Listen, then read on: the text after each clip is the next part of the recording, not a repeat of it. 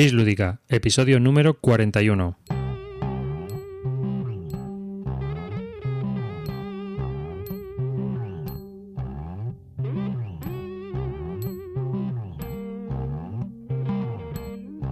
Hola y bienvenidos a un nuevo podcast de Bislúdica, un podcast sobre los nuevos juegos de mesa. Yo soy David Arribas. Y yo soy el Calvo. Que estamos aquí juntitos en el estudio B de grabación de, de Bislúdica para grabar un nuevo podcast. Eh, en este podcast eh, vamos a hacer nuevas, eh, vamos a tener nuevas novedades, ¿no? vamos a comentaros también un par de, historias nuevas que vamos a realizar. La primera es que vamos a empezar a hacer promociones dentro del podcast. Debido al gran aumento de audiencia que está teniendo este podcast, cada vez lo escucha más gente, hemos tenido que, que tener un hosting mucho más preparado y demás para dar un servicio más o menos decente al oyente. Y como respetamos bastante al oyente, pues hemos pensado en también hacer algún tipo de promoción que nos pueda ayudar a monetizar eh, lo que es eh, el podcast en sí, ¿no? Entonces, eh, a partir de ahora, de este episodio, vamos a intentar promocionar cada uno de los episodios del podcast de manera que el oyente tenga un beneficio potencial de esa promoción, ¿no? Claro, que lo que escuchéis pues tenga una calidad con unos mínimos. Exactamente, y que, esas promociones os puedan servir y os puedan ayudar pues dentro del hobby a, a tener pues o juegos o, o algún tipo de servicio, mm, un añadido, digamos. ¿no? Que perdáis más dinero. Básicamente yo creo... Como mucha gente se queja ya, que, somos la ruina de muchos monederos. Sí, pues más o menos va a ser esto. Entonces, vamos a hablar... O sea, vamos a seguir en esa línea. Sí, vamos a seguir totalmente.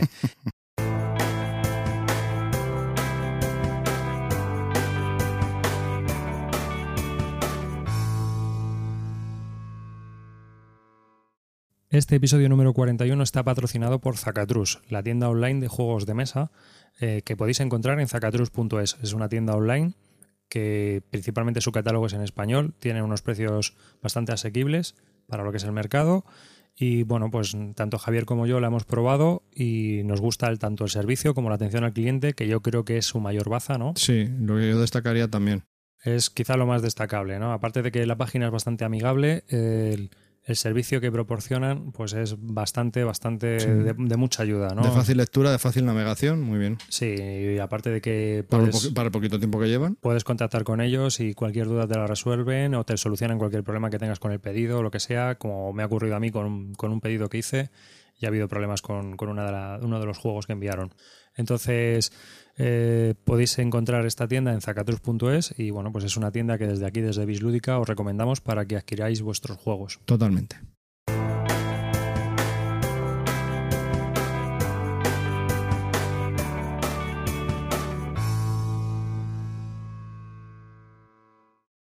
Otra de las novedades que vamos a que tenemos en nuestra página web, hemos añadido un botoncito en la página cerca de, de donaciones. ¿Por qué? Pues porque como ahora esto cuesta dinero, eh, no está, o sea, aparte del hosting, tenemos un hosting de audio y el hosting de audio nos cuesta dinero, pues estamos aceptando donaciones, eh, lo sacamos en el foro, en un tema del foro, y ya ha habido gente que participa en el foro que nos ha donado dinero y que pues por, desde aquí les damos a todos ellos las gracias. Ha habido gente que, que ha donado poco, hay gente que ha donado más y a todos ellos les damos las gracias por igual, porque cualquier ayuda es bien recibida. Os agradecemos mucho las aportaciones, que por supuesto ni qué decir tiene, que van todas para ser empleadas en el pago del hosting y materiales para mejorar el sonido del podcast. Ni más ni menos, va a ser toda, toda dirigida a eso. Entonces, eh, que sepáis que aquellos que estén interesados o quieran mm, o valorar nuestro trabajo de una manera mm, económica, tienen la posibilidad de devolvernos quizás el favor que les hacemos a lo mejor haciendo este programa, que hay mucha gente que nos escribe eh, que está muy contenta con, el programa que realizamos, de lo cual nosotros estamos muy orgullosos. Y entonces, pues es una manera también de, participar, ¿no? Y ya, pues pasamos a la siguiente novedad, que la cosa va de novedades.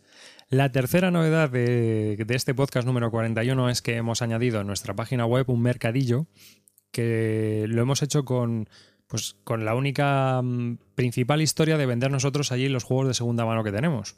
Javier y yo pues vamos acumulando juegos y llega un momento en el que el espacio es vital. Se lo imaginan. Que lo de que vamos acumulando juegos, creo que se lo imaginan. Entonces, bueno, como es nuestra afición, pues muchas veces... Eh, simplemente hay veces que a veces adquirimos juegos por el simple hecho de querer probarlos, ¿no? Hay veces que nos es difícil probar algún juego y si no lo adquirimos no lo podemos probar. Y un poco para estar en- a la línea, vamos adquiriendo juegos, aunque mm, a veces no son hasta para y en nosotros. alguna ocasión nos ha pasado que por mails vuestros, comentarios vuestros o, o artículos en el foro, nos, entre comillas, ¿eh? siempre entre comillas, nos obligan un poco a comprarnos ese juego, ¿no? Para ver, joder, pues si todo el mundo habla de este juego y no nos dicen que lo probemos, coño, pues vamos a, vamos a darle un meneo, ¿no? Vamos a comprarlo, que no lo teníamos puesto nuestro, en nuestro tiro de mira y nos lo compramos y lo probamos. Como hoy estamos grabando la sala de juegos, estoy viendo yo uno que, por ejemplo, se adquirió simple y llanamente por el hecho de que la gente pues, nos dijo esto lo tenéis que probar, esto lo tenéis que probar, el Combat Commander. ¿Te acuerdas? Lo Eh, tienes tú justo encima de tu cabeza, aquí en la estantería. Qué inspiración, qué fuente de inspiración. y fue también un- uno de los más pesados, me acuerdo yo que fue el Vengador Tóxico. Desde aquí un saludo y que, que nos dijo que lo teníamos que probar y que lo teníamos que probar, ¿no? Y al final, pues... Y también al revés, hemos evangelizado el RA hasta el infinito y había mucha gente que no lo conocía, lo ha comprado, lo ha probado y... Hombre, yo creo que tenemos una labor de prescripción que es bastante buena. Entonces yo creo que hay mucha gente que se ha comprado juegos o que se compra juegos a lo mejor porque lo que recomendemos o no recomendemos, no solo nosotros, sino más podcasts, más blogs, Sí, sí, sí. Vamos a hacer ahora como la seguridad social. Vamos a poner eh, cuando Copago. El, el copago. Si vamos a decir cuánto cuesta los servicios que os damos. Bueno, pues como acumulamos juegos, que nos vamos por las ramas, Efectivamente, y no es el momento de la tertulia. hemos montado un mercadillo en bisludica.com barra mercadillo. Mm, eh, Ahí podéis acceder eh, y podéis ver los juegos que vamos vendiendo Javier y yo. Pero aparte de eso, hemos dado la posibilidad de que lo hemos montado como una especie de segunda mano y eh, hemos dado la posibilidad de que la gente pueda también añadir sus juegos para vender. A ver qué tal funciona. Si hay gente y hay oferta y demanda. Yo creo que la interfaz que tiene, que para mí estas cosas, yo que no soy nada informático y necesito ver las cosas muy claras, a mí me ayuda. A mí me parece que está todo muy claro. Eh, dar un- de alta un juego tardas 30 segundos. Sí. Es de coña. O sea, está muy bien. Hay que hacerse un usuario para vender juegos. Bueno, vale, sí. Y, pero eso ya te deja varios campos ya cubiertos, ¿no? Que y es, tiene un eh, montón de opciones una vez ya has puesto tus juegos y tal y cual. Tienes, puedes poner, poner listas en seguimientos. No sé. Me parece que, que está bien. Y bueno, pues si todos aquellos que tengan juegos y quieran añadirlos en otro en otra lista más, pues fenomenal. Y que se, que se incluyan ahí. Eso estaría, estaría estupendo. Eh, la única pega es que de momento solo está funcional para España. No sé si a lo mejor hay más gente. Nos pueden mandar un correo y que avisludica.gmail.com y ahí nos pueden decir si, si quieren que, por ejemplo, para Argentina, para Colombia, para Chile, para algún otro sitio quieren que abramos ese mercadillo, que no lo sé si habrá demanda o no habrá demanda, ¿no? El tiempo no lo dirá. Y si es así, pues abrimos también para esos países la posibilidad de, de venta y de compra. Como veis, Bislúdica siempre en continua evolución. Bueno, y lo que quede. Y todo, y todo gracias, y, y con los mismos medios, con el cerebro de David y con las dos manitas de David. que es que cada vez se le crean, se le, se le ocurren más cosas y madre mía. Gracias, Javier. Que sí, sí, bueno, Bueno, gracias, Calvete. qué tío, qué tremendo.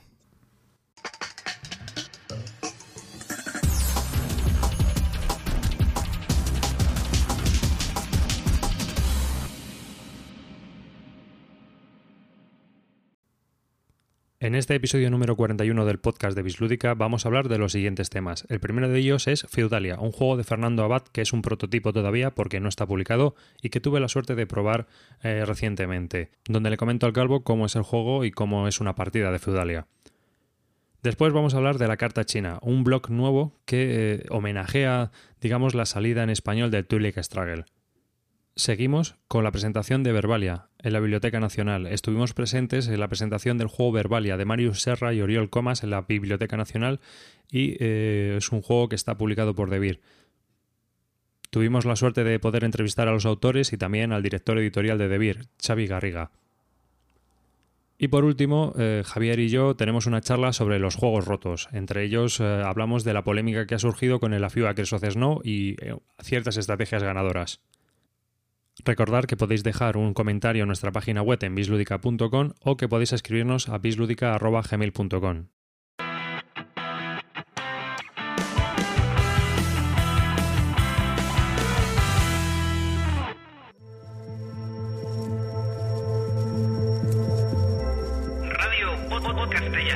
La radio del podcast en español se llama Radio Podcastellano. Encuéntrala en radio.podcastellano.org Y para contactar con nosotros puedes hacerlo en el email radiopodcastellano.com. o a través de Twitter en arroba radio-podcast. Radio Podcastellano. La radio que te permite escuchar podcast donde y cuando quieras.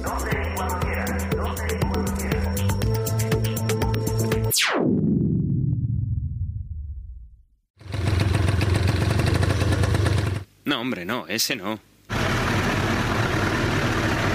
¿Qué? ¿Pero qué es eso? ¿Ves? Este ya me gusta más, pero aún no es.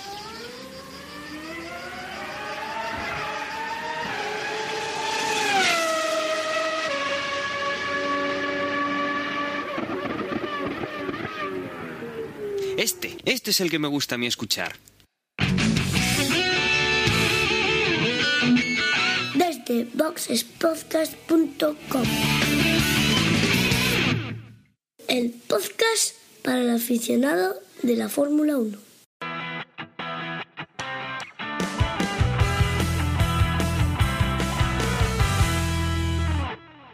Bueno, en general el juego a mí me gusta bastante. Yo creo que está muy bien. Es muy evocativo, es narrativo. Estás haciendo lo que estás jugando. Mm, vale. Eh, me recuerda mucho a los juegos de Tuber de cartas. De el, el, el Catán de cartas del espacio, el Candamir, Sí. el Catán de cartas normal, porque estás construyendo una civilización. Y eso a mí me gusta mucho. Lo de construir y desarrollar. Sí. Mm, No tienes un mazo súper eh, desestructurado, todo sirve para algo, por lo menos esta partida que yo he probado. Eh, todo eso está muy bien. Feudalia es un juego de Fernando Abad que está desarrollando, todavía no tiene editor, y que tuve la suerte de probar. Esto es para darle un poquito de. para darle un poquito de envidia a Javi. Que Y está- yo no. Que está que trina eh, por no haberlo podido probar. Que tuve la oportunidad de probar aquí en casa. Y es un juego muy curioso porque estuvimos hablando hace poco de los Deck Building Games en el episodio 40. Y estuvimos hablando de un montón de, de, de juegos. Y ha- hablábamos de que uno de los problemas de los Deck Building Games era que no tenían alma, que no tenían tema. ¿m? Y que eran un poco pues un pan sin sal. ¿Te acuerdas? La verdad es que es que la consecución de eventos en este sentido ha sido encadenados a la perfección. y ¿no? proverbial. ¿No? Entonces, eh, curiosamente, Fernando luego se puso en contacto con nosotros porque es un oyente nuestro y quería que probáramos el juego para darle nuestra opinión, ¿no? Una opinión sincera. Entonces, primeramente nos eh, proporcionó las reglas, que en una primera lectura profunda yo me di cuenta claramente de que era exactamente lo que habíamos comentado en el podcast, ¿no? Que, esa profundidad que no tenían los deck building games, este sí le tenía, y esa idea de que haces algo de que estás cogiendo cartas y soltando cartas en esa misma en ese mismo momento, pues en la siguiente acción que te toque daba igual lo que hubieses hecho anteriormente y en este juego no, o sea, todas las acciones tienen un sentido para un fin. Sí, aquí en este juego hay que planificarse muy bien eh, y te planificas también a largo plazo. ¿Por qué? Porque vas desarrollando, no solo es el mazo, sino que tienes que desarrollar, eh, aunque sea un juego de cartas, tú vas desarrollando una especie de, de feudo, ¿no? Te dan tres de inicio que, que son distintos de cada jugador Y son básicos. y son Eh, básicos. Y tú los tienes que ir desarrollando hasta que se conviertan en ciudades y demás y vas ganando puntos de victoria. ¿no? Entonces, las cartas que tú vas adquiriendo son personajes y cada personaje pues puede hacer algo. Hay que construir una catedral y ese es uno de los objetivos también principales del juego porque la catedral te va dando puntos de victoria. Los puntos de victoria se consiguen con cubos. Eh, creo que la cosa ha quedado ya porque eh, cuando, esto- eh, cuando se jugó aquí se jugó de una manera y yo también le di algunas ideas y ahora es que se está jugando por... mm, Hay que conseguir 10 puntos de victoria.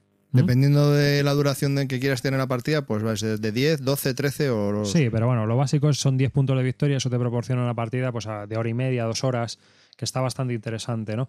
También tiene unas reglas básicas y unas reglas avanzadas. Las reglas básicas simplemente son el desarrollo y es una especie de eh, solitario multijugador, ¿no? Juegas contra el otro oponente, pero en realidad no te estás enfrentando a él. Tus cartas no van a afectarle directamente. A mí en ese sentido lo que me recuerda a este juego es un poco al agrícola, ¿no? Lo que tiene el agrícola es que puedes jugar en solitario. Tiene una versión familiar para jugar con tus hijos y una versión light. Luego tiene una versión un poco más dura que vas incorporando más cartas. Pues a este juego le pasa lo mismo. Tiene una versión en solitario para aprender cómo es el mecanismo del juego. Luego tienes una versión ligera que es, pues bueno, pues todos intentamos conseguir los 10 puntos. Y luego tiene una versión un poco más para, para, expertos, digamos, en el que incorporas cartas que te permiten darte de tortas con los, con, con los otros, ¿no? Hay cartas militares. Entonces, eh, yo probé el juego básico y eh, la verdad es que me dio muy buenas sensaciones, porque es un deck building game, o sea, es un juego de construcción de mazos, pero que, con mucha chicha. Y el desarrollo me recordó mucho eh, pues, pues, recordarme cómo se desarrolla lo mismo un poco en el Catán, ¿no? Que empiezas y tú te empiezas a desarrollar y empiezas a crecer y empiezas con poquita cosa, pero empiezas a tener más y más y más, tienes que tener cosas en cuenta y en vez de, digamos, que según progresa el juego quedarte sin opciones, no, aquí cada vez tienes más opciones, ¿no? Y tienes más opciones para intentar conseguir cosas y, y todo, todo, todo, cuando acabas la partida, tu mazo, pues tienes unas 30 cartas, tío. O sea, que realmente no crece desmesuradamente. Son personajes que te, hacen que te hacen hacer acciones sobre el tablero, pero todos son personajes. Y tú vas desarrollando tu tablerito. O sea, tú vas desarrollando y vas también comprando ciertos personajes que vas dejando en el tablero también para realizar acciones. O sea, que va todo, está muy bien parido, está todo muy bien cuadrado, está todo muy bien es la sensación que yo tengo, sí. Eh, tiene la sensación de que lo ha probado enormemente, tiene la sensación de que de que el juego está, mm, pues eso, a punto de ser editado a falta de pulir detalles. Y yo espero, espero que, que este, este fin de semana en Córdoba haya encontrado a alguien que el juego diga merece la pena ser editado como pienso yo. Y si Javi tiene oportunidad de probarlo próximamente, que yo creo que Yo creo que para el próximo podcast ya podré hacer un comentario porque espero haberlo probado ya para entonces. Bueno, quizá para el si próximo, se alinean los... para el próximo podcast no, pero bueno. Si se alinean los astros... Pero eh, a lo mejor en dos podcasts sí que podemos incluso reseñarlo un poco por encima y contar un poco de qué va, incluso hablar con Fernando y que hablemos todos aquí en el podcast. Yo estaría encantado. Aparte de que tenemos también la opinión de quien lo ha jugado esta, este fin de semana en Córdoba, de Álvaro y de Cartesius, y podemos hablar a lo mejor incluso un poco todo sobre este juego que yo creo que, como os digo, merece la pena ser editado.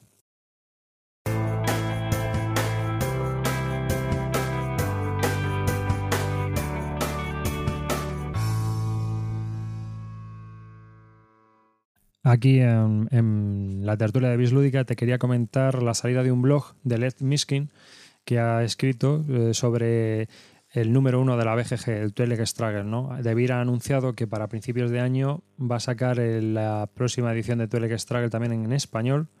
Y eh, Led Miskins, que tiene un blog que se llama Instituto de Estudios Solarísticos, que está en, en ledmiskins.wordpress.com, lo pondré también en la lista de temas, pues ha hecho un blog que se llama La Carta China, y es una de las cartas que vienen dentro del, juego de Twilight Struggle. ¿no? Led Minskin es un verdadero forofo de este juego y ha creado este blog pues porque es un apasionado total de, este, de este juego. Y en él colabora también Cartesius. Sí, a mí lo que me gusta de la noticia es que, bueno, me, es el primer juego que no hay que olvidar que es el primer juego de GMT eh, que se va, va, a ser editado en castellano. Y la verdad que yo aplaudo la iniciativa porque, porque me parece increíble. Lo único que me da un poco de pena, toda aquella gente que, es que es un seller, no es un top seller, o sea, ha vendido para aburrir. Y todo lo que tenemos aquí es en inglés. Y la gente que no domina el inglés se ha hecho sus propias cortapegas para poner las cartas y tiene verdaderas obras de arte en lo que es la traducción manual del, del Toilet Struggle y ahora va a salir en, en castellano y bueno, pues espero que, que tenga buena acogida, ¿no? Que... Yo creo que va a tener buena acogida porque date cuenta que son 116 cartas la última edición, me parece que eran. Pegar esas pegatinas son muchas, yo creo que hay mucha hay gente... Hay mucha gente que lo tiene, ¿eh? Y hay mucha gente que está esperando que salga en castellano. Porque yo creo que también, incluso gente que lo tiene en inglés, puede que lo vaya a escribir en castellano. Yo espero que sí, pero me surge esa pequeña dudita, ¿no? Para dar la oportunidad de jugar a amigos, compañeros y demás que de otra manera a lo mejor no podrían jugar. Que en un lado de la balanza tengo pues que va a salir en castellano, que es un juegazo, bla, bla, bla, bla, bla. Y en otro lado tengo que es un juego duro, que requiere cierta experiencia, tiene una curva de aprendizaje. Entonces, claro, no está orientado hacia todos los públicos. El blog eh, lo podéis encontrar en la cartachina.wordpress.com. Pero aparte de eso, eh, me gustaría comentaros que Twilight Struggle es un juego que trata sobre la Guerra Fría ¿no? y la manipulación política que hubo durante ese tiempo. Es un juego que va hasta el año 89, por decirlo de alguna manera, hasta la caída del telón de acero, o sea, hasta la caída ya de la Unión Soviética. Y, bueno, que se, es un juego que se adapta muy bien eh, a todo tipo de jugadores y que yo creo que tiene su potencial en que principalmente es un juego que está dirigido por cartas. Pero, curiosamente, a mí me da la impresión de que en realidad es un juego de mayorías para dos jugadores. ¿No? Un juego como los Eurogames que hay de, mayorías. Quien tenga más mayoría en un área es quien puntúa por ese área. Y yo creo que esto es lo que ocurre también en este Tuelek Struggle, ¿no? Es un juego de mayorías dirigido por cartas, que es un sistema de, que nació con los Wargames y que es un juego que se adapta, por lo tanto, muy bien a todo tipo de jugadores. Que se, adap- se adapta muy bien a jugadores muy duros de Eurogame, que cuando lo prueban dicen, ostras, esto es un juegazo. Y a Wargames, a Wargameros, cuando buscan algo más ligero y dicen, "Ah, pues mira, es que jugar a la batalla de la Moscova hoy como que no me apetece estar eh, dos semanas jugando, ¿sabes? O sea que vamos a jugar algo ligerito que solo tengo esta tarde.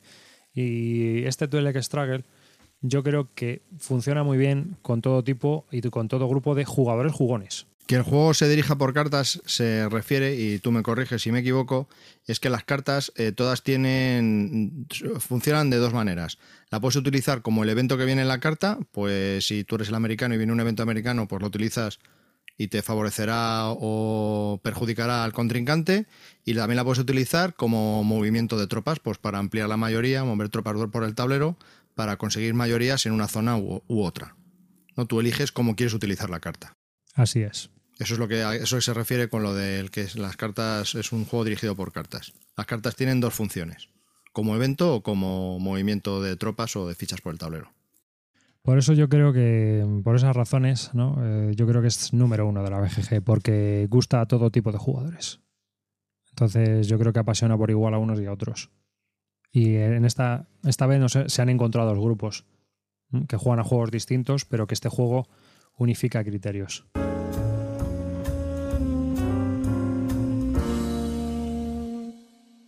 Quien tenga interés en conocer más sobre este juego, pues puede pasarse sobre puede pasarse por el blog de Led Minskin en la carta china .wordpress.com que también participa Cartesius y que por cierto Cartesius en su blog tiene eh, una, una guía estratégica sobre el Tuelek Struggle, ¿no? Que creo que todavía sigue escribiendo, no ha terminado, me parece. Es una guía estratégica muy extensa, muy bien definida, porque Carte es un tío que se lo ocurra bastante. Escribe con una perfección increíble, utiliza el idioma de Cervantes como yo no lo sé hablar. Y bueno, pues eh, aquellos que estén interesados, pondremos todos los enlaces en la lista de temas para que podáis visitarlos y podáis Sí, conocer más sobre este vais juego. a disfrutar con la lectura seguro.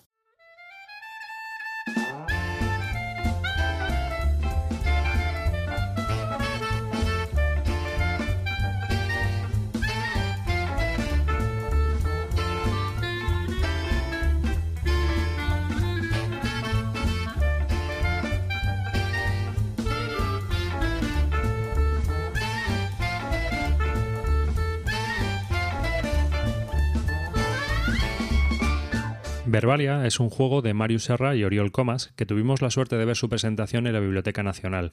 Esta presentación pues fue, eh, digamos, en, un marco incomparable y mm, tuvimos la suerte también porque fue una presentación muy dinámica y muy divertida de lo que es eh, lo que puede ser la presentación de un juego, ¿no? Hicieron jugar a todo el auditorio con juegos de palabras y lingüísticos, ya que Verbalia es una caja que contiene más de 50 juegos lingüísticos, creados por Marius Serra con la ayuda de Oriol Comas.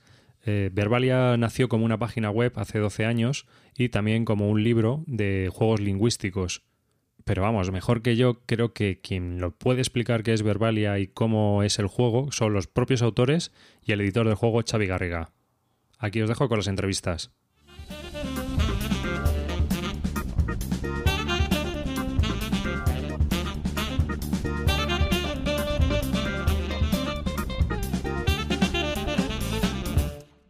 Mario Serra, que es eh, el- uno de los diseñadores o codiseñador de Verbalia junto a Oriol Comas. Y bueno, pues hemos visto la presentación, una presentación muy divertida y muy dinámica. Y pues eh, estoy con él, así que que se presente él un poco y ahora le voy a hacer unas preguntitas. Hola, ¿qué tal? Soy Marius Serra, soy el padre de Verbalia en su momento, porque Verbalia es como un país en el cual se juega siempre, eh, y con Uriol, desde hace ya un par de años, empezamos a trabajar en el proyecto de hacer una caja de juegos eh, estrictamente basados en el lenguaje. Hay como 50, de modo que la variación es muy, muy amplia para todos los niveles y todas las edades y hoy en la presentación hemos hecho bueno, eh, unas versiones express para hacer jugar a la gente de cuatro de ellos, ¿no? Ah, mm, consideramos que por un lado el juego debe estar en un ámbito cultural como Biblioteca Nacional y por otro lado que la mejor manera, el mejor modo de presentar un juego es jugando, no conocemos otra. Nosotros solemos comparar a los juegos más con el mundo de los libros que con el mundo de los videojuegos, por el entorno cultural en el que se mueven. Eh, Verbalia nació hace 12 años en una página web que está dedicada al español, al catalán y al italiano. Y esta es una evolución lógica, creo, de lo que representa la página web y el libro que editaste en su momento, ¿no? Sí, eh, la verdad es que mi obsesión desde hace muchos años, como amante del juego verbal, era hallar un espacio en el que tuviera sentido mezclar tradiciones muy cultas con tradiciones muy populares, porque todas ellas les une el mismo mecanismo, el mismo procedimiento que es el juego verbal. Entonces, bueno, a, través de eh, el libro Verbalia, Juegos de Palabras y Esfuerzos del Ingenio Literario, que salió en el 2000, y la página web que salió en paralelo, eh, aunque era muy incipiente en ese momento Internet, lo que se buscó es generar o concitar una comunidad de gente verbívora, de esos ciudadanos de Verbalia, de este estado mental sin ley de extranjería, de la gente que nos gusta jugar con la lengua, con las lenguas, ¿no? A partir de esa experiencia hemos llegado a la tercera dimensión y con Uriol, con quien me une una amistad de hace muchos años, pensamos hacer un juego, pero eh, un juego de juegos, ¿no? Digamos que un modelo de eh, juegos reunidos de hasta 50 propuestas distintas, fundamentadas en letras y en sílabas. Costó mucho que Debir aceptara el proyecto porque hemos visto que el desarrollo del juego es grande, pesado, es una caja enorme con un montón de material y creemos que a un precio bastante aceptable para lo que es un juego de estas características. Sí, la verdad es que estamos eh, encantados con Debir porque no era fácil. Nosotros teníamos claro cuál era nuestro proyecto, estuvimos hablando con diversos editores y algunos de ellos pretendían imponernos unas condiciones o decir, bueno, esto está muy bien, pero deberíais hacerlo así, así o así. Por fortuna, bueno, yo, yo vivo, vengo del mundo de la literatura y de los libros y por tanto tampoco conocía el sector, pero uh, Uriol, que lo conoce muy bien, bueno, nos aliamos en este sentido de decir, no, no, nosotros tenemos claro que queremos y vamos a intentar convencerles. Uh, es decir, que una vez Debir tuvo el proyecto en las manos y lo valoró, uh, vi, vio que nuestra propuesta era viable y, bueno, todo fueron facilidades, a pesar de que este era un proyecto sobre eh, todo menos fácil, porque es muy complejo, porque tiene una dimensión muy elevada, un riesgo, es la segunda lengua ya en el que lo sacamos, empezamos con la versión en catalán, ahora ya en castellano, y queremos continuar en otras lenguas, a pesar de que requieren un tratamiento diferenciado, porque claro, el lenguaje es el protagonista de este juego. Y por último, ¿a quién está dirigido este juego? Nosotros hemos eh, pensado en gente a partir de saber escribir, leer y escribir. Es decir, hay juegos pensados para jugarlos con chavales de 7 o 8 años. Eh, hay muchos juegos familiares, pero también hay juegos para expertos. Tanto Oriol como yo somos unos enfermos de jugar a Scrabble, por ejemplo. Y en el fondo, cada una de las propuestas que está más o menos descrita con este nivel de dificultad, el nivel de dificultad lo acaba marcando el adversario, es decir, el nivel lingüístico de los contendientes. ¿No? Evidentemente, si es alguien que está aprendiendo castellano, por ejemplo ahora, eh, un extranjero o demás, pues eh, puede jugar tranquilamente, pero hay algunas opciones, algunas propuestas que le serán más fáciles que otras que ya requieran un dominio mayor. Eh, es muy transversal, piensa que hay 50 propuestas y por tanto, a partir de 7, 8 años y para arriba hasta los 99. A partir de 100 años no es recomendable ya porque te mareas un poco. Pues muchas gracias, Marius, y un saludo. A vosotros, chao.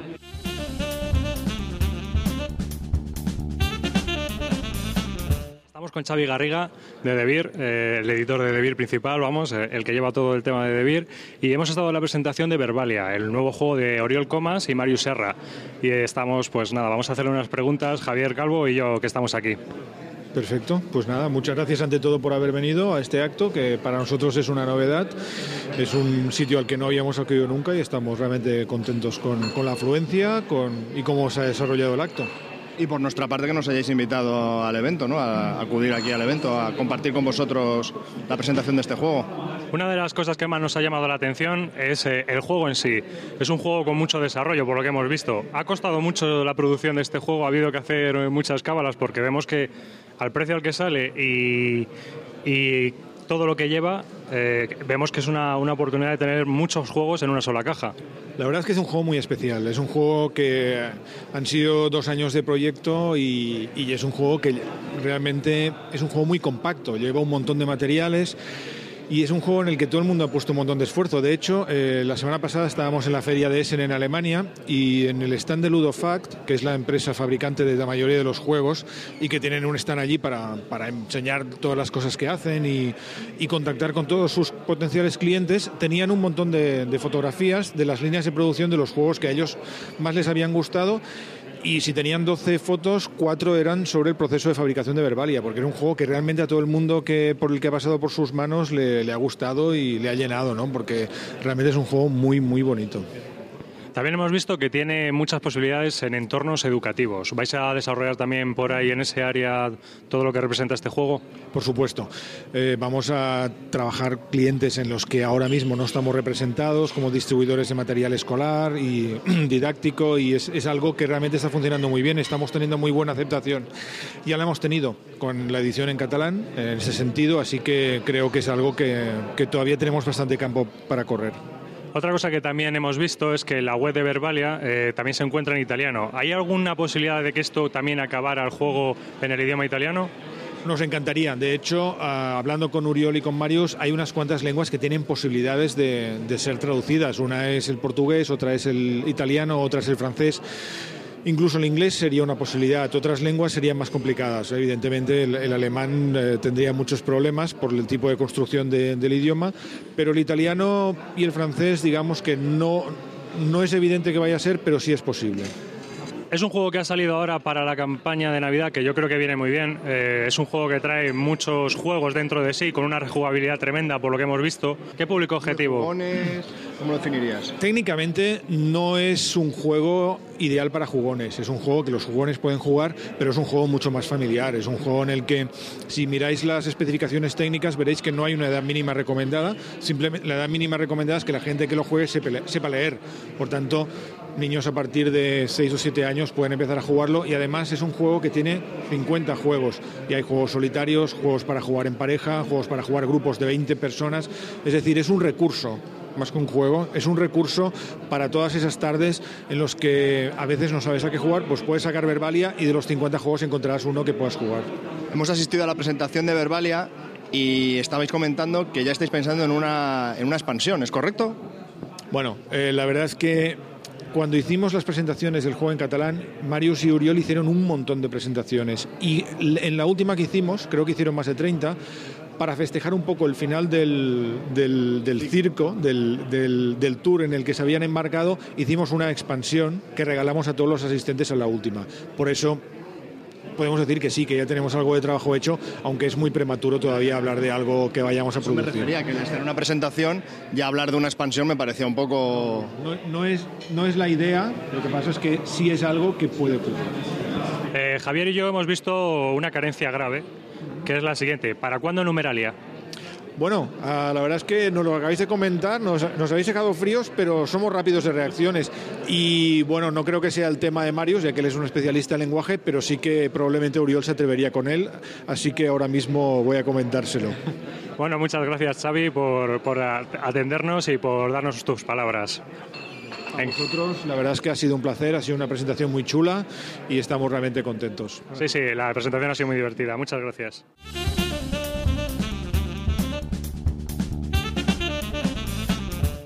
Estoy con Oriol Comas.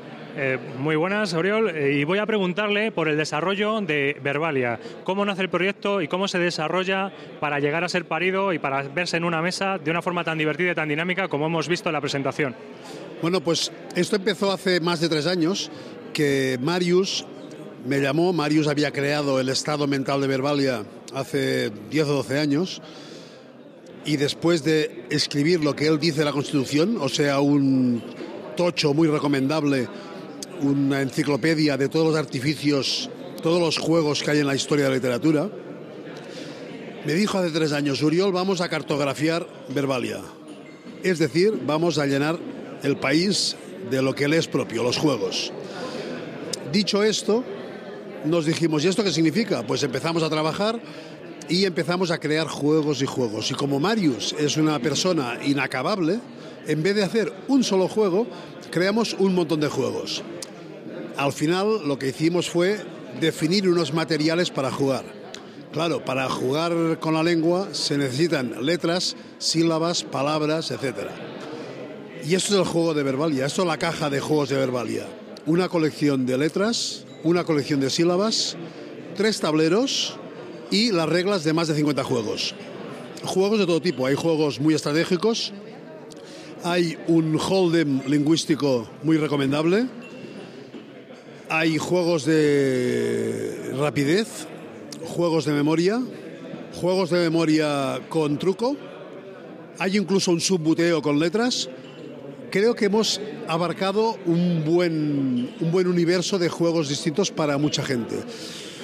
Después de haber hecho esto y después de encontrar un editor comprensivo que nos dejó ir mm, pidiendo materiales y más materiales y que lo aceptó todo, ahora el, placer es que vemos que juegos, hay 51, hay juegos que a veces se te olvidan y cuando personas te dicen, oye, qué bueno aquel juego, y tú dices, perdona, y, y, claro, es que hay juegos para toda clase de gente. Hay juegos para niños, juegos para mayores, juegos para gente que no les gustan los juegos de palabras, gente para gente que les gusta mucho, gen, juegos para gente que quieren jugar con diccionarios siempre, gente para ju, juegos para gente que les, lo que les va a dar rapidez, etcétera. Es de, de, verdad creo que hemos hecho un, una caja mmm, que va, como decimos en nuestro ámbito, con mucha rejugabilidad. Sí, sí, yo he visto que es un juego con bastante rejugabilidad, pero también he visto que es un juego que está muy bien diseñado para todo tipo de edades, ¿no? Es algo que también comentaba con Marius Serra. Eh, yo creo que es uno de esos juegos que vamos a acabar recomendando los que estamos al otro lado, sobre todo para gente de todo tipo de edades y de todo tipo de nivel, ¿no? ¿Cómo lo ves tú? Sí, sí. Cuando en una caja de juegos el autor le pide, acaba la editorial acaba decidiendo un juego para mayores de 8, 10, 14 años. Aquí hemos puesto uh, en reglas, en, perdón, en duración de la partida hemos puesto verbalia es variable. Hemos hecho un anagrama de verbalia que es variable y para cualquier número de jugadores. Hay juegos para todo tipo. Y edad de mínima para jugar, sabes leer, sabes jugar. Verbalia es tu juego. Hay varios niveles de juegos y supongo que habrá varios niveles de dificultad para todos esos juegos. Eh, ¿Implementar eso en un juego de tablero ha sido duro, ha sido más fácil de lo que creías? ¿Cómo lo habéis llevado? Ha sido, ha sido muy agradable. Una, una vez decidimos que no íbamos a hacer el nuevo Scrabble, que lo pensamos al principio, una vez decidimos que no íbamos a hacer eso, sino que íbamos a proponer materiales y reglas para jugar a muchas cosas, nos descargamos de esta responsabilidad y nos dedicamos a disfrutar y la verdad es que íbamos mmm, creando juegos, creando juegos, probándolos, viendo que funcionaban, que la gente se lo pasaba bien y adelante. Me surge una pregunta escuchándote y es la siguiente. Eh, es un juego que yo creo que tiende a las variables. Eh, más que un juego, ¿habéis creado un kit? Sí, sí, hemos creado un kit. Hemos creado un kit. Hemos creado mmm, una manera de jugar, una propuesta para que la gente juegue y se lo pase bien. Se pueden crear muchos juegos a partir de los materiales que hay, muchísimos. Es más, mm, ya estamos trabajando en juegos con nuevos materiales. Hemos, vamos a implementar, en, quizá en una próxima expansión, juegos con dinero. Y por ejemplo, implementar en una página web los juegos de la gente, que la gente proponga juegos para que haya más juegos con los componentes de Verbalia. Vamos a abrir enseguida una, una página, verbalia-juegos.com, y de momento es una página muy estática, pero creo que en muy poco tiempo va a, pasar, va a, dejar de ser estática y vía la propia página o vía una página en Facebook vamos a dar la, vamos a dejar la puerta abierta para que todo el mundo cree sus juegos. Pues muy bien, muchas gracias Oriol por atendernos. Gracias a vosotros y felicidades por el trabajo que hacéis.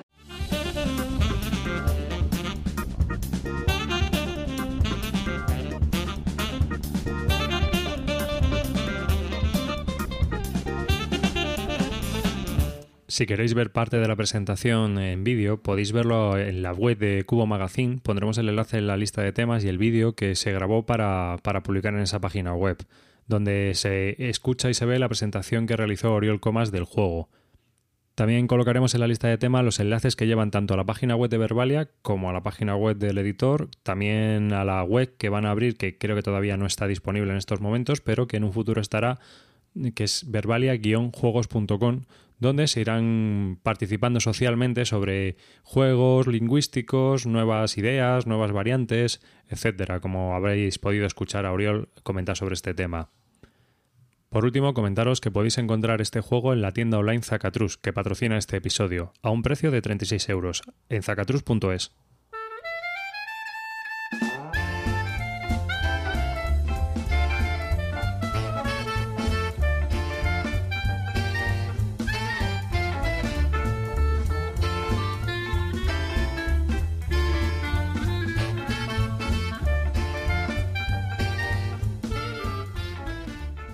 Entonces, eh, siguiendo el guion que me tiene establecido eh, David en la tertulia, el primero de los temas es las estrategias y los juegos rotos.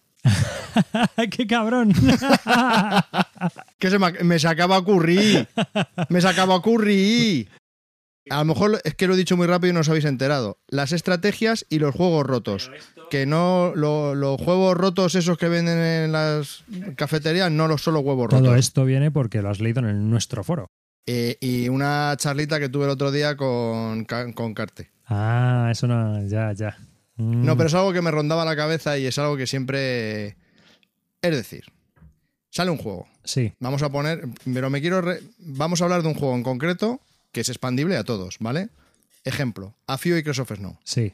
Sale este juego, lo empiezan a probar la gente, Hablamos de este juego porque está en boca de todo el mundo por las veintitantas páginas de, de que si el juego está roto o no está roto. ¿no? Ahí, ahí es donde yo quería llegar. Entonces, mm, entonces, ¿qué es lo que pasa? A Few Acres of Snow. Sale un juego, lo empieza a probar la gente y empiezan a salir lo que yo llamo eh, la banda de los Illuminati. Los iluminados. Efectivamente. Y, y la frase ya canónica y ¡pum! Este juego está roto. ¿Por qué? Y te lo explican. Pues las estrategias, que si no sé qué, que tal y cual. Entonces, el bando británico tiene todas las posibilidades normalmente de que gane. Bien, entonces, y ahora me surge la duda. Entonces, ¿qué hacemos? ¿Qué hacemos con el juego? A, lo quemamos.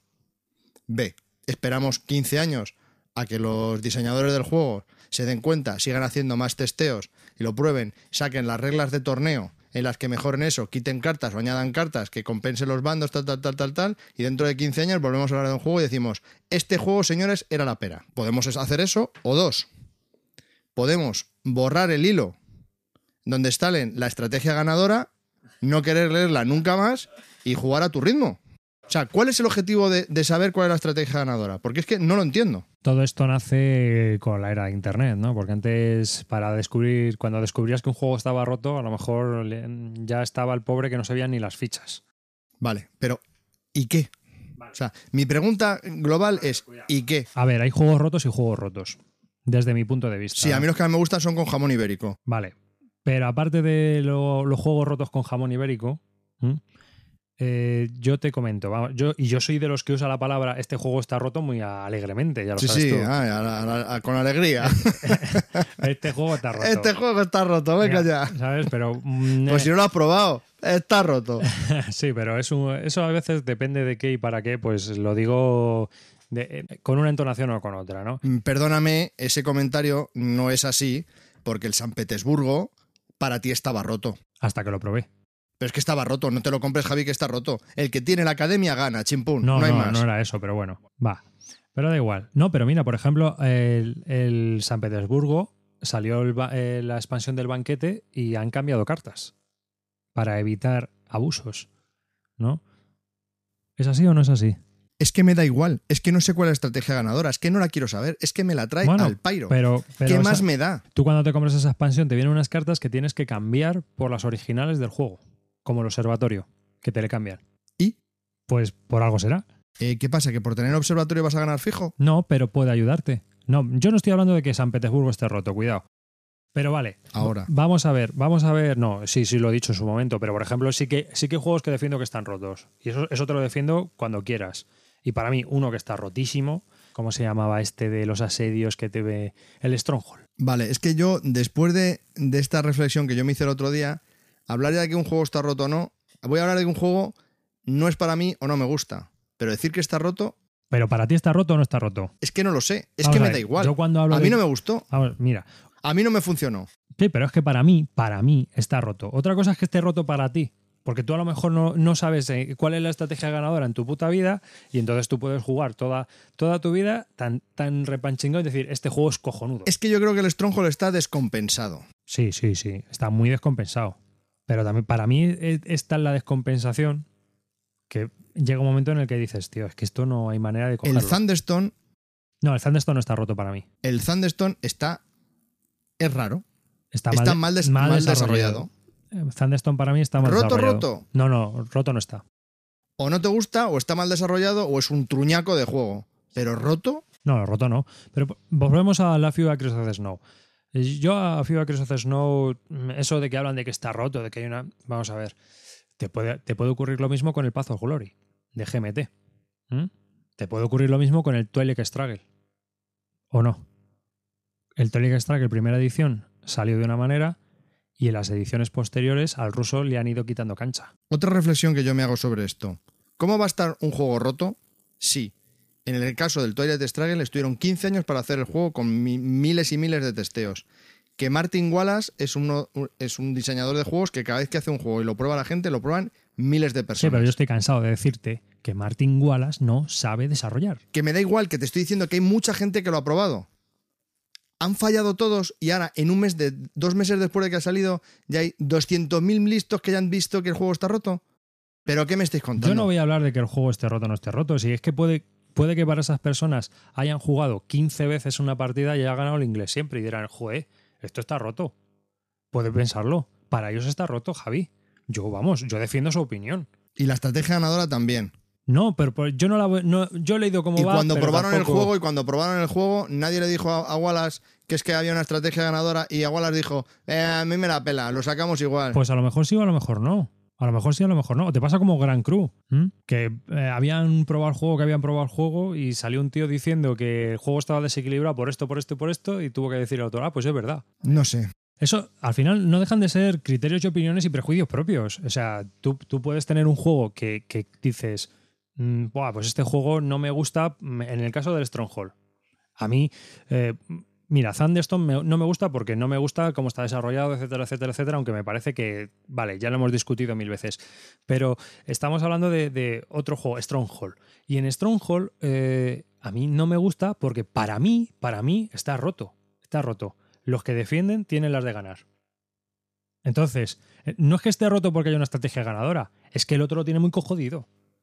Sí, o juegas 15 partidas seguidas y te das cuenta de cómo empezar a hacer algo o no haces nada. Entonces, eh, y a- aparte de que ya es antitemático, anticlimático para mí, vale, vale, bueno, fuera. Eh, estamos hablando de las roturas. Vale. Y yo te digo que para mí, para mí, y otra persona me puede decir, hombre, pues es que roto, pero ¿cuál es la definición de roto? No, es que en mi definición de roto, pues es que el juego está tan sumamente desequilibrado hacia el lado humano que los orcos no tienen nada que hacer. Vale. Muy bien. Bueno, pues seguimos. Damos un paso hacia adelante. Es verdad, efectivamente, es cierto. Este juego está descompensado. En el caso de la FIBA y Christopher No, está descompensado. Si haces esta estrategia, Espera, esta- y esta estrategia es la ganadora. Muy bien. Es, es un hecho. Por ejemplo, vamos a suponer que eso es así. Vale. Y ahora yo que tengo el juego digo, ¿y qué hago? ¿Me leo la estrategia ganadora y cada vez que juegue gano? Entonces, ¿para qué coño lo quiero? ¿Para ponerme la medallita que gano siempre a ese juego? Habrá gente que lo haga. Entonces, pero, entonces, a mí me surgen dos cosas. Yo no me leería nunca la estrategia ganadora porque quiero seguir siendo un ignorante y jugar a mi jueguecito como lo seguía jugando. ¿Vale? Porque como no lo voy a jugar tantas partidas como para saber cuál es la estrategia, pues prefiero seguir te- viviendo en la ignorancia y ya está. Si me leyese la estrategia ganadora, lo que haría es jugar con el bando más, más débil. A ver si la rompes. Va, a ver si la rompo. Y el que estoy iniciando al juego, explicarle el juego y decirle la estrategia que debería de seguir para ganar. Para así potenciar más el juego. De todas maneras- A mí me supone un sudoku mayor y al otro pues le facilita las cosas. pero es que sigo sin ver para qué leches me quiero aprender la estrategia ganadora. Es que no lo veo. El problema de, de la Si FIBA yo soy tan es- feliz con mi juego. El problema de la estrategia ganadora de la FIBA que haces no es que está muy mecanizada. Entonces, eh, está tan sumamente mecanizada lo que yo he leído que realmente con, con un mínimo cambio de reglas o algo que haya por ahí, pero mínimo, te la has cepillado. O sea, te la has cepillado si hay, si hay estrategia ganadora, que yo no lo sé. La verdad es que no, no lo voy a discutir. Y me da igual, porque como yo no la. O sea, yo no la he visto en este caso. Entonces, como yo no la he visto, para mí ese juego no está roto. Que dicen que después de jugar 20 partidas dicen, no, este juego está desequilibrado y demás. Pues, pues a lo mejor, pues a lo mejor. Pero ya tengo que haber jugado 20 partidas y después de haber jugado Joder, 20 ojalá, partidas. ojalá a mí me pasase con todos los juegos que después de haber jugado 20 partidas Descubras. dijese, ay, qué, qué truño de juego. Vale, y después de jugar 20 partidas, tú, Javi, ¿no crees que podrías equilibrar las cosas si crees que hay una estrategia ganadora? Sí, podría, O no va a salir, o no va a salir seguramente si hay una estrategia ganadora, algún tipo de variante o de, de house rule, o sea, de, de regla casera, que te arregle esa estrategia ganadora.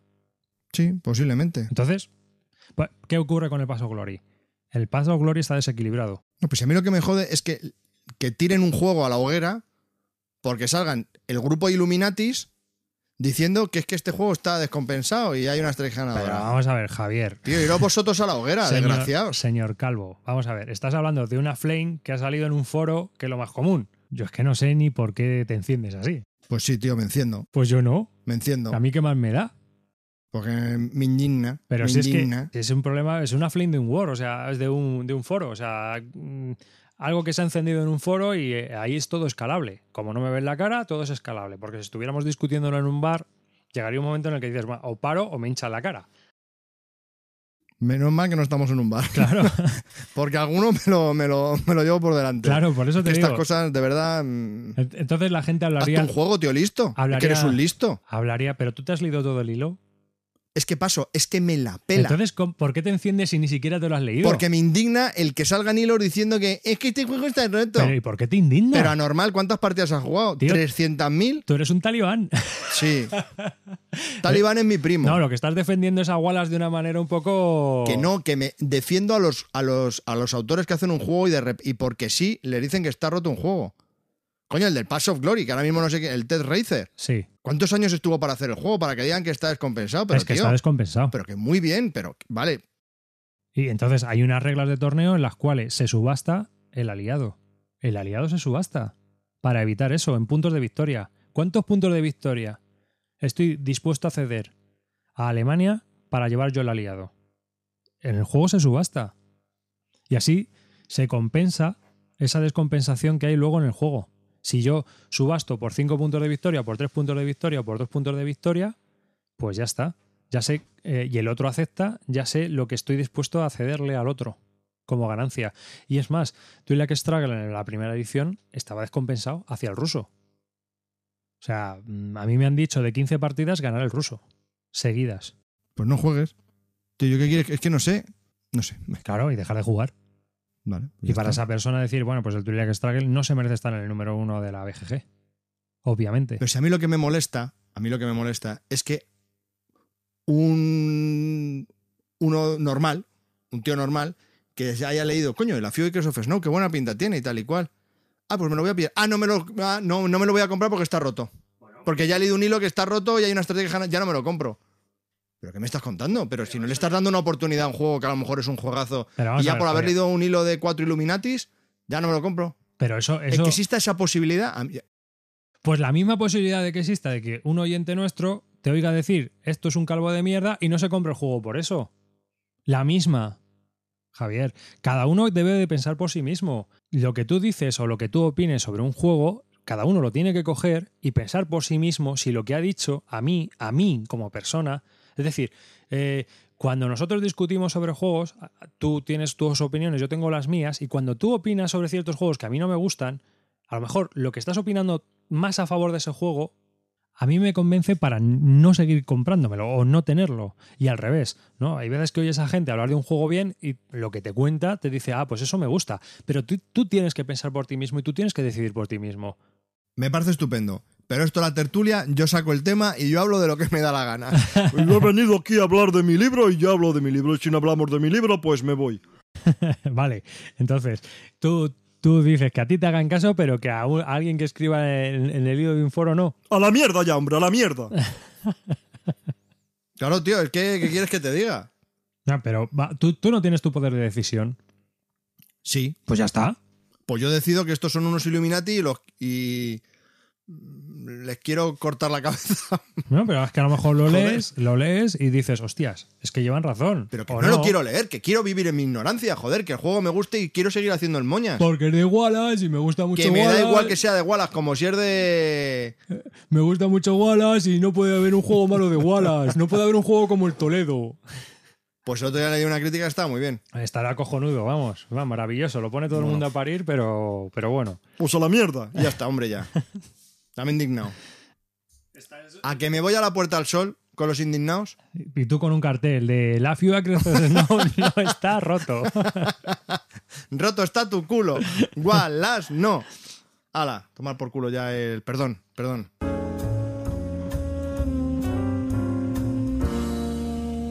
Antes hemos estado hablando en nuestro diccionario de lo que es el Fog of War. Y ahora vamos a explicar lo que es un juego roto. Un juego roto es lo que le pasó a mi dominó, que cogí el tablero y lo partí por la mitad. Chimpún, eso es un juego roto. Cuando el tablero está roto, las piezas están rotas o algún componente del juego está roto. Y ya está, por definición. Los juegos no están rotos. Pues para mi definición, hay juegos que están rotos, que sus mecánicas no funcionan y se les llama que están rotos. Y entonces no funciona el juego como tales. Pues para mí, eso que tú dices que es un juego roto, para mí es que es una mierda de juego. Como el sombrero un picador. Chimpún.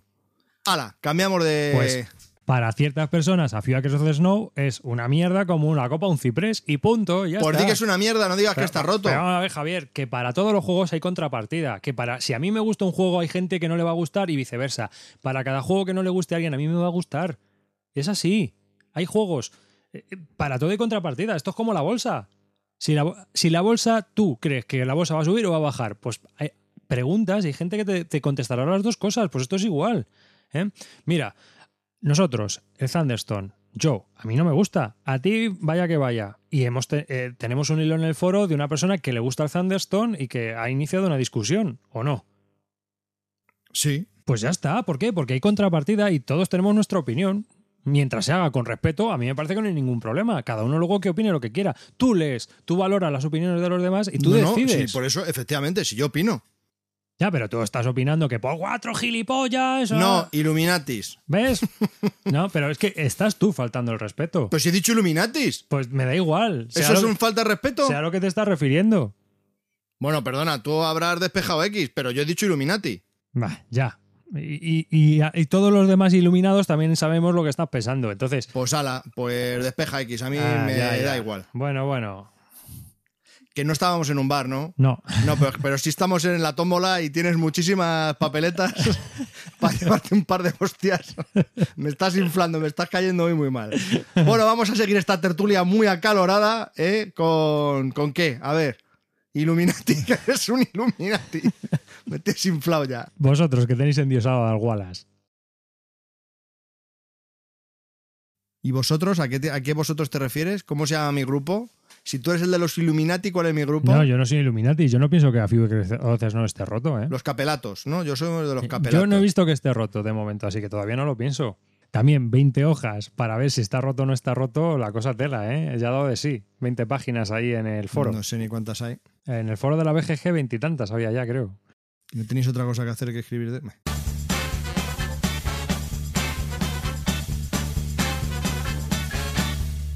Después de esta pelea lúdica, eh, Javier se ha tenido que ir, eh, no por violencia física, sino porque, bueno, pues tenía que ir a un sitio con la familia. Y hemos grabado la despedida, pero eh, falta lo que es el apartado de lo que es la comunidad de oyentes.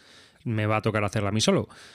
Lo primero, pues comentaros que pediros disculpas porque voy muy retrasado contestando correos y, bueno, pues es que actualmente tengo bastante poco tiempo. Pero si tenéis alguna consulta, lo mejor es que la hagáis a través de nuestro foro, que podéis encontrar en bislúdica barra foro eh, donde podéis hacer consultas y más o menos ahí, si no soy yo, pues es otra persona. eh, entre varios se puede contestar las consultas o las dudas que se puedan tener sobre un juego o varias historias. Por otro lado, seguimos con la elección del clásico moderno, no la hemos cerrado, la seguimos abriendo porque lo vamos a hacer o a primeros de año o a finales de diciembre. Vamos a hacer un programa especial con los tres juegos elegidos que se hayan votado por todas las personas. Si es la primera vez que estás escuchando este podcast y quieres saber qué es esto, bueno, pues eh, hemos decidido hacer una selección de juegos y la vamos a ir haciendo poco a poco. Esta selección la vamos a denominar los clásicos modernos y en estos clásicos modernos vamos a de una lista que se selecciona entre oyentes, lo hemos hecho a través del foro, pues eh, hay que votar tres de los juegos con más de cinco años eh, publicado de publicación, seis años o más en realidad, y que ah, han pervivido a lo largo del tiempo y se siguen jugando. ¿no? Eh, hay una lista de juegos increíble, se selecciona por orden de prioridades, puedes seleccionar hasta 10, pero solo van a ser los tres primeros elegidos, los, los tres más votados por prioridades. Podéis seguir votando, os pondré un enlace en la lista de temas que os llevará a una página en el blog donde se podrá seguir votando a aquellas personas que no lo hayan hecho. A finales de año eh, elegiremos o se decidirá quiénes son esos tres juegos que merecen entrar en nuestro salón de la fama, por decirlo de alguna manera, de estos clásicos modernos. Como Javier se ha ido, pues esta, este episodio de momento no voy a meter mm, una encuesta nueva porque me gusta hacerlo con él y creo que es más divertido comentar el tema de la encuesta y poner lo que vamos a preguntar y aunque lo tenemos más o menos preparado pues me voy a esperar, voy a mantener esta encuesta de momento en el lateral, eh, este episodio no va a haber encuesta y vamos a seguir. Y ahora os voy a poner un audio correo de Miquel Jornet que nos ha mandado un audio correo. La lástima es que le tengo que contestar yo aquí solo, pero espero que en un futuro podcast eh, Javier también dé su granito de arena sobre aquello que nos pregunta.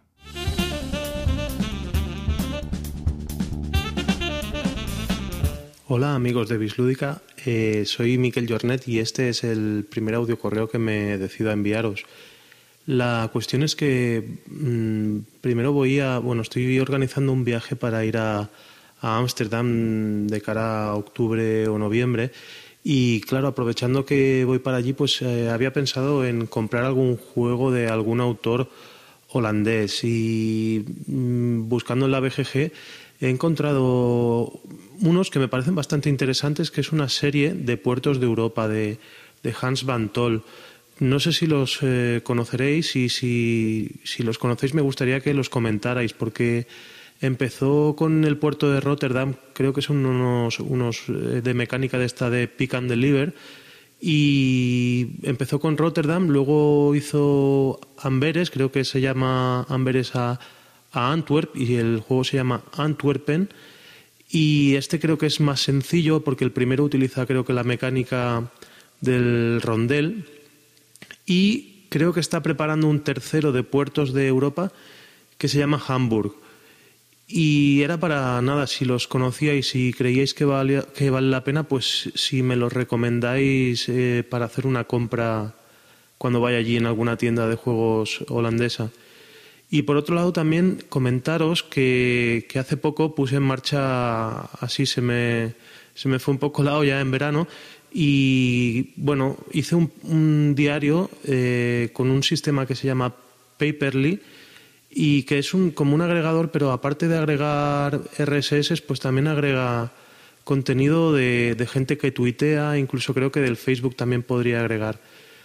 Y, y he hecho un diario temático de juegos y, a ver, eh, todavía está un poco descontrolado. Pido disculpas públicamente desde vuestro podcast porque a algún, algún tuitero relacionado con el mundo de los juegos se le ha colado algún tuit que no tenía tampoco demasiado que ver con el mundo de los juegos. Yo os lo explico, es porque el sistema es automático y yo lo tengo que revisar cada noche y hago un poco de limpieza de lo que sí entra y lo que deja de entrar.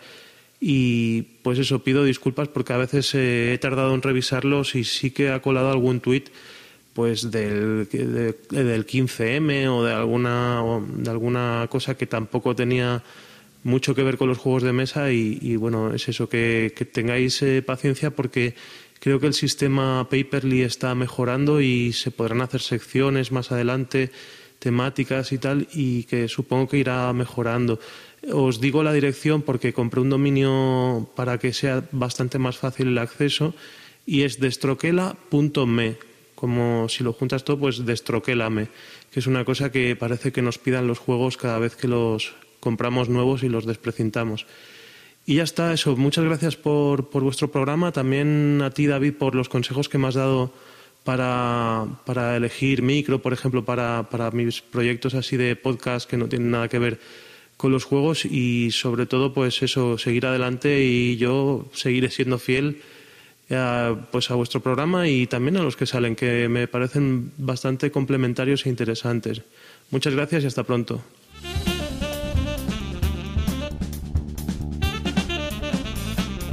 Y una cosa que no nos ha contado el muy tunante es que está haciendo un podcast en catalán sobre juegos de mesa, que nos hemos tenido que enterar por terceros.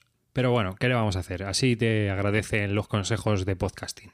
Eh, vamos a poneros el enlace en la lista de temas porque, bueno, pues todas las personas que quieran escuchar este podcast o que entiendan catalán, pues tienen la oportunidad de, seguir a Miquel Jornet eh, hablando sobre juegos de mesa. Desde aquí, pues nada, le deseamos lo mejor. Y sobre los juegos que comenta de Hasbantor, el Rotterdam, el Master of Trade, la expansión para Rotterdam y el Amberpen, Javier Calvo pues estuvo investigando sobre estos juegos porque le interesaron bastante en un principio y me pasó a mí los enlaces para ver qué opinaba yo sobre ellos. Y bueno, pues yo también estuve investigando un poco sobre el tema y la conclusión que saqué es de que eran juegos bastante caóticos y con mucho azar. Mm, quizás para jugadores familiares, pues bueno, puedan estar entretenidos pero creo que para un aficionado como nosotros a los juegos de mesa quedan un poco mm, por debajo del nivel que se requiere realmente para que puedan ver mesa con asiduidad. O sea, mm, yo no lo recomendaría y no creo que sean juegos que tengan profundidad ni, interés realmente debido a ese azar y a ese caos incontrolable que parece que tienen. Eh, Miquel Jordan me escribió y me dijo que bueno había hablado con el autor y que este le había reservado incluso una copia en una tienda y tal a ver qué nos comenta él cuando lo haya probado. Espero que tenga mejores impresiones que las nuestras y que, bueno, pues sea recomendable para algún tipo o grupo de jugadores o para ver a quién se le puede recomendar este juego.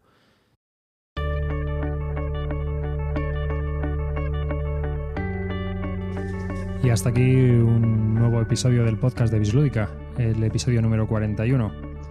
Este episodio, bueno, pues eh, ha sido un poquito regular en la parte final y esto es lo que hay. Eh, hemos tenido secciones nuevas, como siempre. Muchas gracias por prestarnos la oreja. Muchas gracias por estar ahí escuchando nuestro podcast, a todos los oyentes que os dignéis a descargar este audio. Y que gracias a ello ya llevamos 41.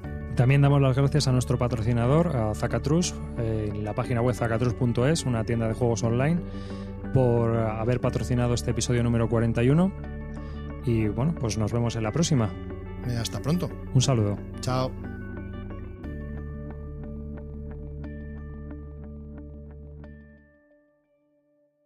Estoy con Cortatu de la última rápida.wordpress.com y le voy a preguntar qué tal la presentación de Verbalia. Tremendo el cava, está buenísimo.